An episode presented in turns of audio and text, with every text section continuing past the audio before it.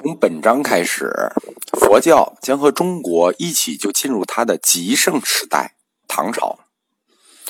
公元六百一十八年，李渊父子建立了新的统一的唐王朝。在公元五百七十年到六百三十二年，世界宗教史上另一件大事发生了，就是穆罕默德创立了伊斯兰教。它具体的时间是公元六百一十二年，和中国唐朝建立是差不多同一时间的。唐代诸帝对于佛教的态度，实际出于真正的信仰是非常少的。他们普遍是从政治上去考虑佛教的问题。佛道在宗教上的高下之争，在唐朝变成了一个尊卑等差的政治问题。这个非常好解释，这是因为唐王朝王族的出身问题。当时的社会风俗是门阀制度，而李唐是当时西魏的门阀，所以他们令道士女冠可在僧尼之前。天下佛教徒对此不服。在唐初，佛道之争有两个大案，第一个案子是智识上表攻击道教。受到了朝堂的杖责。第二个是公元六百三十九年，道士秦世英密奏法林所著《辩证论》一书，攻击老子，诽谤皇上，有欺君罔上之罪。唐太宗将法林流放益州。唐初的佛道之争，就其本身来说，其实是竞争新王朝对自己有利的支持。从斗争的最终结局看。反映出唐在宗教政策上的犹豫不定，并且最终决定了对佛教采取抑制态度。这么做是有具体的历史原因的，不单单是因为唐王朝王族的出身问题，因为佛教在隋朝末年形成了一股强大的社会力量。作为隋末农民大起义的信号，是公元六百一十年弥勒信徒发起的突击端门事件；而公元六百一十二年，陕西凤翔沙门向海明聚众数万，也用“弥勒出世”作为口号，号召群众武装暴动。大家这里要注意，民间造反绝大部分用的都是“弥勒降世”的口号，弥勒是一个号召造反的传统。我们大家都看过电影《少林寺》。在唐武德三年，即公元六百二十年，唐王李世民率军围攻洛阳王世充，当时联合了少林武僧。而武德五年，即公元六百二十二年，李渊在山西朔县沙门中也曾经募兵两千多人。在当时江南的大部分地区，禅僧密集。他们与叛军乱民混杂在一起，情况非常复杂。所以，当这个新王朝要巩固自己的政权，简单的去打击佛教或者扶植佛教，显然都是很不合适的。此外，因为唐朝李氏虽然出身于西魏门阀贵族，但是并非望族。当时天下有四大望族，他们不是。为了抬高出身的门第。增加新政权的神秘色彩，所以李氏就攀附了道教教主李耳作为祖先，就是老子是他们的祖先，老子姓李，所以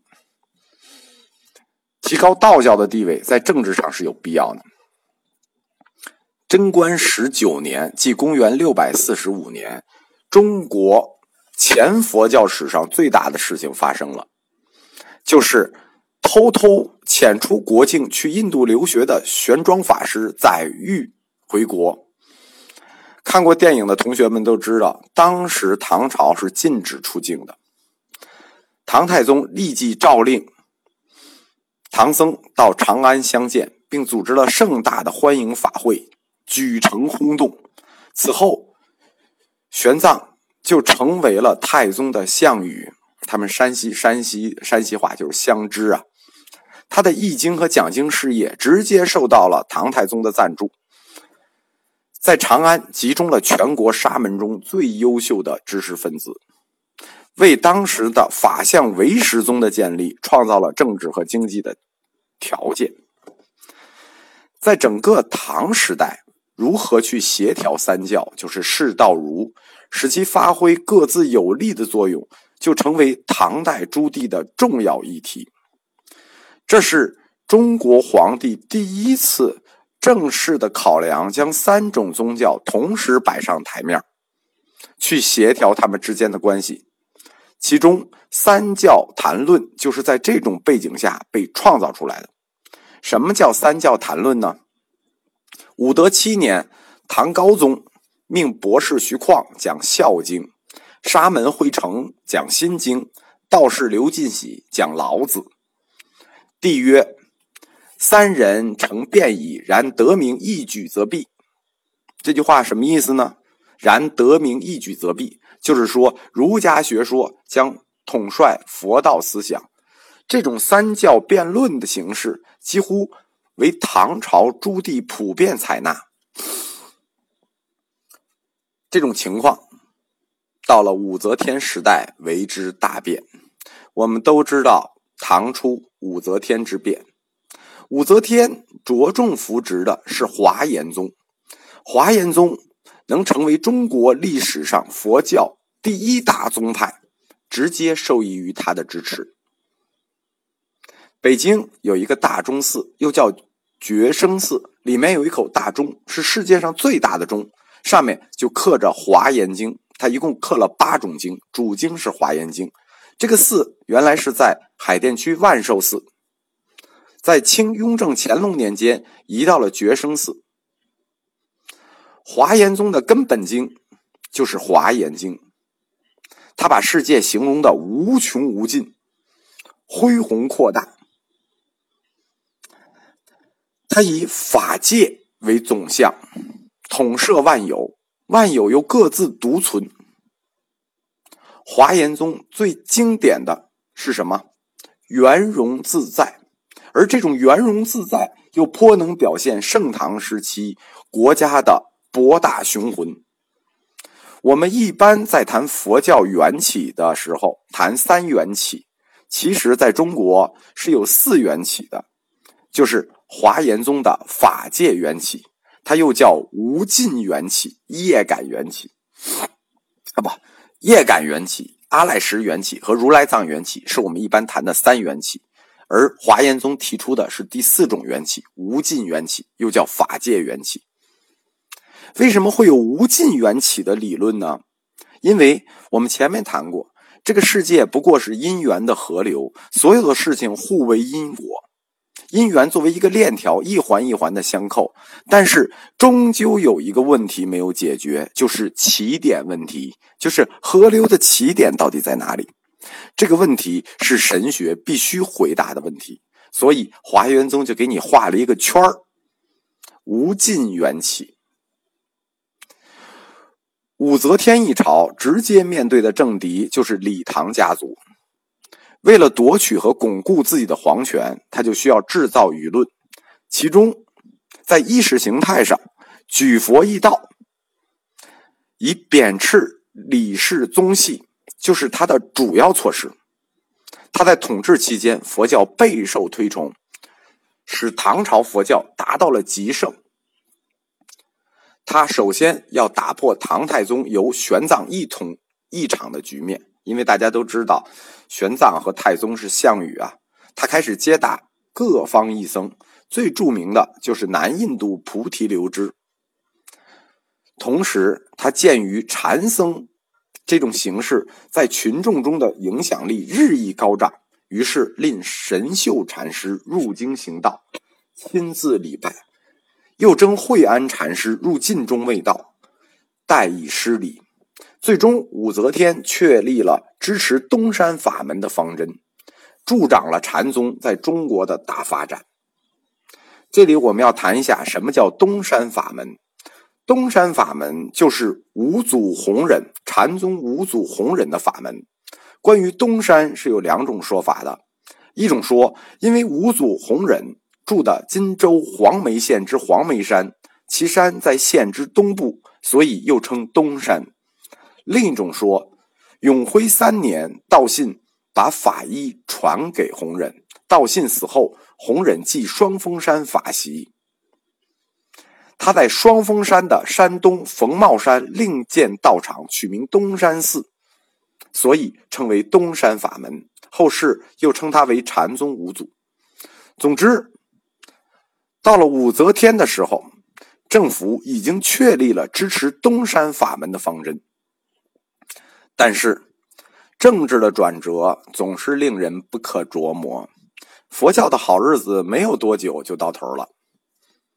唐玄宗是著名的道教君主，他继位之初就对佛教进行了多方的限制。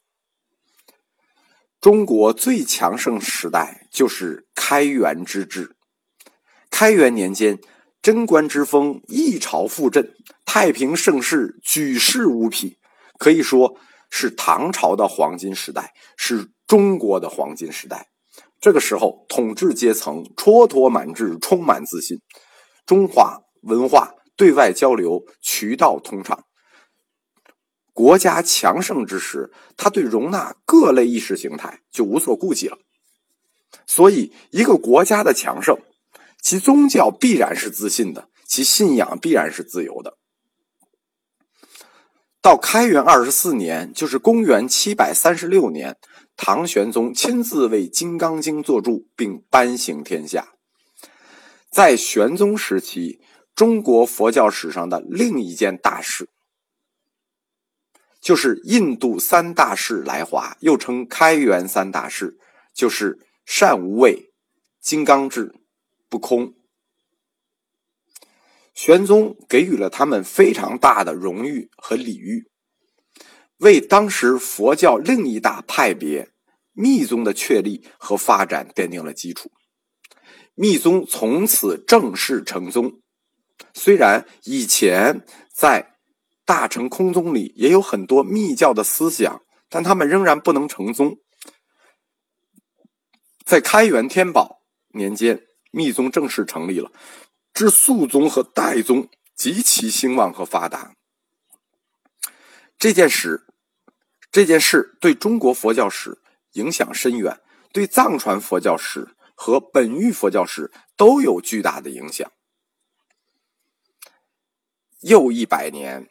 元和十四年，即公元八百一十九年，唐宪宗从凤翔法门寺迎佛骨，在宫中供养三天，然后送京城各寺礼遇。这一次掀起了一个全国性的宗教狂潮。中国知识分子千年以来不觉得是什么？是道统。这种宗教狂热。极大的激怒了儒家上层知识分子的道统观。这个时候，韩愈就从儒家的立场出发，对宗教狂热予以了坚决的反对。韩愈上表说：“佛教是夷狄之法。”他写的《原道》《原性》《原人》三篇文章，其中说道。口不言先王之法言，身不服先王之法服，不知君臣之义，父子之情。所以，只有大力扶植明教，提倡忠君孝亲的孔孟之道，限制佛教的传播，才能有效有力的巩固中央集权的统治。为了达到排佛的目的，韩愈特别推崇《大学》这本书，把《大学》。将治国平天下列为了读书人的头等大事。大家注意一下，在这个时候开始，《大学》作为儒家经典中的一部，就正式以核心经典的身份出现了。而《大学》的第一句话是开宗明义的：“大学之道，在明明德。”韩愈反佛的理论。为此后唐武宗灭佛提供了理论依据。他提出了儒学独尊和儒家道统的观念，成为了宋代以及后世理学的先驱。但是，韩愈的上书受到了严厉的惩罚。他写的这部书叫做《谏迎佛骨表》。我们都知道，韩愈是中国新古文运动的领袖，他和柳宗元并称新古文文艺复兴的领袖。他的文风非常沉重，仅次于杜甫。当时他上表之后，就立刻受到了贬斥。有一句著名的唐诗，就是韩愈写的“左迁至蓝关，是侄孙乡”。他的第一句是“一朝朝奏九重天，西贬朝阳路八千。欲为圣明除弊事，肯将腐朽惜残年。”从韩愈开始。中国知识分子就把反佛的责任扛到了自己的肩上。到了唐武宗，正式决定废除佛教，这就是历史上最著名的会昌法难。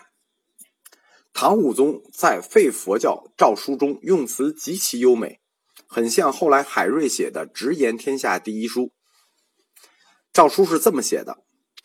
九州山远两清城阙，僧徒日广，佛寺日昌。劳人力于土木之工，夺人力于金宝之事，坏法害人，无以此道。一夫不田，有受其饥者；一夫不蚕，有受其寒者。今天下僧尼不可胜数，皆待农而食，待蚕而衣。这个文章写的就非常有煽动性了，那老百姓就立刻被煽动起来了。唐武宗认为废佛是成千古之独源，成百王之典法。紧接着，灭佛运动就在中国大陆上如火如荼的开展了。公元八四二年，即会昌二年，唐武宗令僧尼中犯罪者和违戒者立即还俗，没收其财产，冲入政府徭役。会昌四年七月。敕令拆毁天下凡房屋不满二百间、没有赤额的一切僧寺、兰若、佛堂，勒令僧尼全部还俗。什么意思？就是小庙没有二百间房以上的庙，全部拆掉。会昌五年，灭佛运动达到了高潮。其年三月，敕令不许天下寺院建制庄园，勘验寺院僧尼奴婢及其所有财产之数，就让。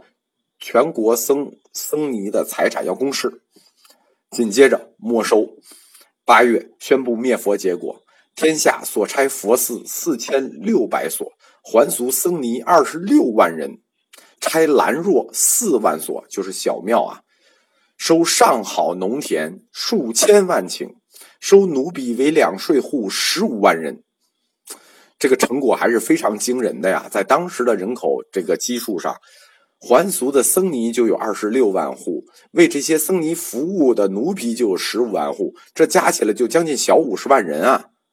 加上四万个小庙，四千座大庙，同时勒令大秦幕户显三千余人还俗。大家可能不太理解什么叫大秦幕户，大秦是中国古代对罗马的称呼。所谓大秦幕户，实际就是基督徒，就是唐武宗在灭佛的同时，把中国三千个基督徒也顺手给灭了，要求这三千个基督徒全还俗了。这是基督徒早期在中国一个重大的挫折。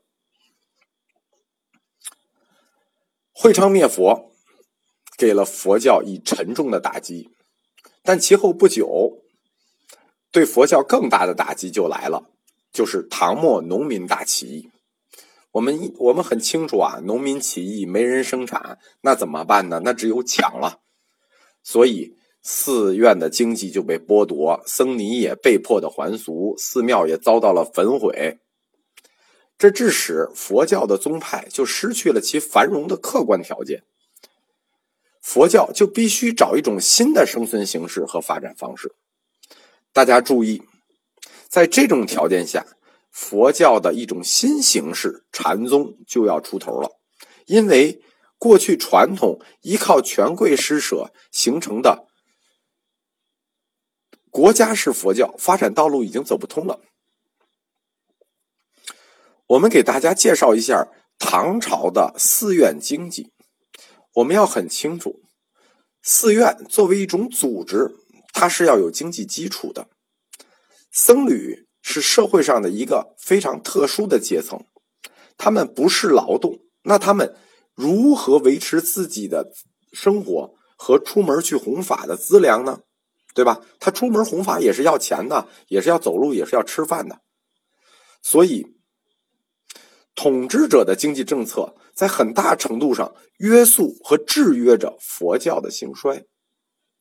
佛教一传入中国，就被当作方外之宾，因为它是从印度传过来的，相当于从外国来的。我国人民对外国人民的友好，那是一贯的，并不是今天的，数千年来一直如此。本着我们中华民族对外国人一贯友好的传统，就免除了他们一切世俗国民的义务，特别是兵役、劳役和赋税。所以，逃避徭役、逃避赋税。成了僧侣队伍不断扩大，并与皇权国家发生矛盾的主要原因。中国历史上一再发生的沙门事件和毁佛灭法事件，都根植于此。在唐朝，寺院经济大概有两种，或者说大致上有两种类型：第一种叫国家型，第二种叫自主型。首先，我们谈国家性，由朝廷敕建的国家大寺，比如长安西明寺、慈恩寺，除了封有地外，还有敕赐的田庄，所有的供给都是由国家供养，就是公务员，是一切吃喝用度全部由国家包了，他们属于公务员体系。而庄园型的大寺经济，其实正是中国佛教。尤其是佛教中的宗派以及哲学思想能形成和发展的重要因素，因为只有在强大的经济支持下，才会创造出发达的宗教哲学经院体系和学术氛围。大家每天不是劳动，也不是生产，吃饱了以后，那就可以充分的思索。从这个意义上讲，隋唐的诸大寺院既是国家重要的学术中心。或者说，它也是官办佛学或公立佛学院。但是，作为宗教来说，无论国立寺院再发达，它也不可能满足日益增长的出家人的需求。人类永远都需要尘世的关怀，这件事情是改变不了的。人民或者说居民集资或僧人自建的那些简陋的寺院。数量大大超过国力的寺院，他们往往都在偏僻的山野，身份介于合法与非法之间。其成员是由各色的流民组成，有的是情感受了伤害，有的是现实受受了伤害，有的是对人生失望了，有的就是生活无着。他们的经济情况与官寺迥然不同，所以禅僧寺。可以说，就叫民办佛学院或者私立佛学院。中国专业的禅师大规模兴起，在这个时候出现，是有深刻的社会根源的。我们知道，在禅宗的发展史上，三祖僧璨它是一个重要的历史坐标。当初祖达摩把禅法带到中国的时候，人们是遇而不信。就是见到了达摩，但不相信。至二祖慧可，人是信而不修，就是人们相信了啊，是有这个佛陀，但是大家不会去修行。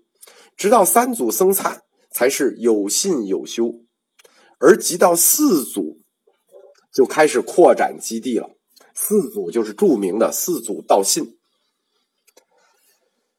这些禅师带领这些失意者，这些流民。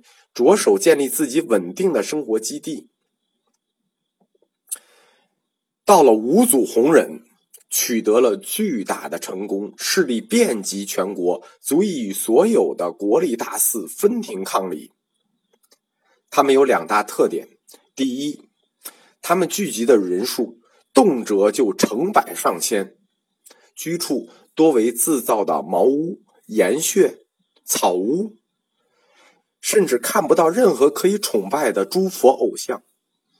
大家注意，禅宗这个宗派是不立佛像的，尤其是在它的早期是明确的不立佛像。第二，禅宗的特点是文化素质很低，就是早期禅寺的这些信众们文化素质很低，不读经典，不做功课，但以劳作为务，以治疗饥寒为教义。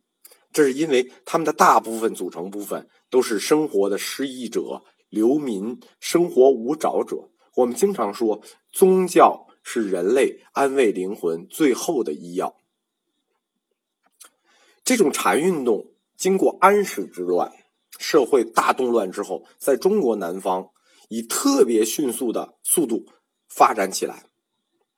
最终，它发展的规模足以到了让国家不得不承认和不得不保护的另一类私有经济体制，即禅林经济，或者是说农禅经济。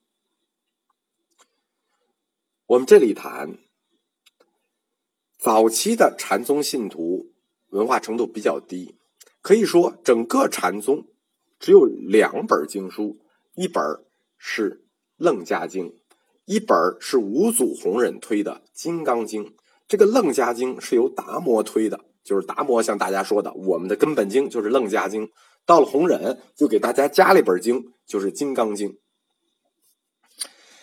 这里我加一个弘忍的小故事啊，其实我们在。将来我们在禅宗史里头会特别提到弘忍。弘忍本身是一个私生子，四祖道信在游方的时候路过一个村子，这个村子有一个女生未婚先孕，就像圣母玛利亚一样，但是他始终不说是谁让他受孕的，对吧？但是他也没有说他是呃因因因因业感受孕，他就把这孩子生出来了，当时就受到了大家的鄙视。于是他自己也很不好意思，他就把这个孩子扔到竹篮里，扔到水里就飘走了。没想到这个水绕了一圈，这个孩子又回来了。于是这个女生就下定决心，无论受多大的苦，她要把这个孩子养大。这个孩子几岁的时候，道信正好游方到这个村子，看到了这个小孩。当时道信大吃一惊，因为佛陀是有三十二种大人相。而这个小孩有多少种呢？这个小孩有二十五种大人相，那就不得了了。我们普通人能有一种两种就不得了了，他一个人就有二十五种，就是他已经很逼近佛了，在人里。于是道信就把弘忍带出家了，后来他就成为了五祖。这就是《五元慧灯》里记载的五祖弘忍的一个小故事。到了八世纪的中叶，马祖道一。在湖南、江西一带，提倡农禅结合，影响很大。他的门徒散居于南方山林。大家知道，这个马祖道一也是禅宗，呃，六祖慧能以后的。待会儿我会讲一下禅宗他们是怎么分支的。因为这里头会遇到一个禅宗七祖的公案。自六祖以后，最著名的和尚是谁呢？就是马祖道一。但是他并不是嫡传。我们知道禅宗一祖、二祖、三祖，到了六祖慧能，但是禅宗没有七祖，这是为什么呢？因为慧能首座弟子是清源行思，次席是南岳怀让，从他俩分出来的就是后来著名的禅宗五家唯养临济、曹洞云门法眼，其中南岳怀让的门下临济。流传时间广，影响力巨大。但是，正式的法慈是由神会继承的，但神会没有一个好徒弟。临济的祖庭就是现在的石家庄正定县临济寺，而著名的马祖道一，因为他俗家姓马，所以我们又叫他马祖道一。道一的师傅是怀让，南岳怀让。他怀让的师傅是六祖慧能，大家听懂这个意思了吗？就是慧能的正式的法词是神会，但是他的二弟子没有接法词的怀让，却收了一个好徒弟，就是马祖道一，但是怀让却不是第七祖，所以说后世很多儒家呃禅禅宗的学派，他不承认有七祖。只承认禅宗到了六祖，第七祖就没了。所以说啊，光有好师傅不行，还得有好徒弟。道一之后，还有更好的徒弟，就是怀让这一支是名人辈出，从怀让到道一，道一又收了一个更好的徒弟，就是百丈怀海。百丈怀海在中国佛教的最大的贡献是什么呢？就是制定了百丈清规，重整了佛教的清规戒律，成为天下禅宗争相效仿的楷模。八世纪的上半叶，佛教屡受打击，大寺院和寺院经济已经基本上损失殆尽，而这个时候，山林禅寺、禅林经济却非常完好和繁荣。所以，当政府又恢复平静，整个政治走上轨道，朱棣需要恢复佛教条件的时候，原来的官办寺院全都没了，那只剩下民办的寺院了，所以只能支持民办的寺院。于是，禅林模式就进一步的扩大，他以自给自足这种特有的经营方式，也渗透到了其他寺院。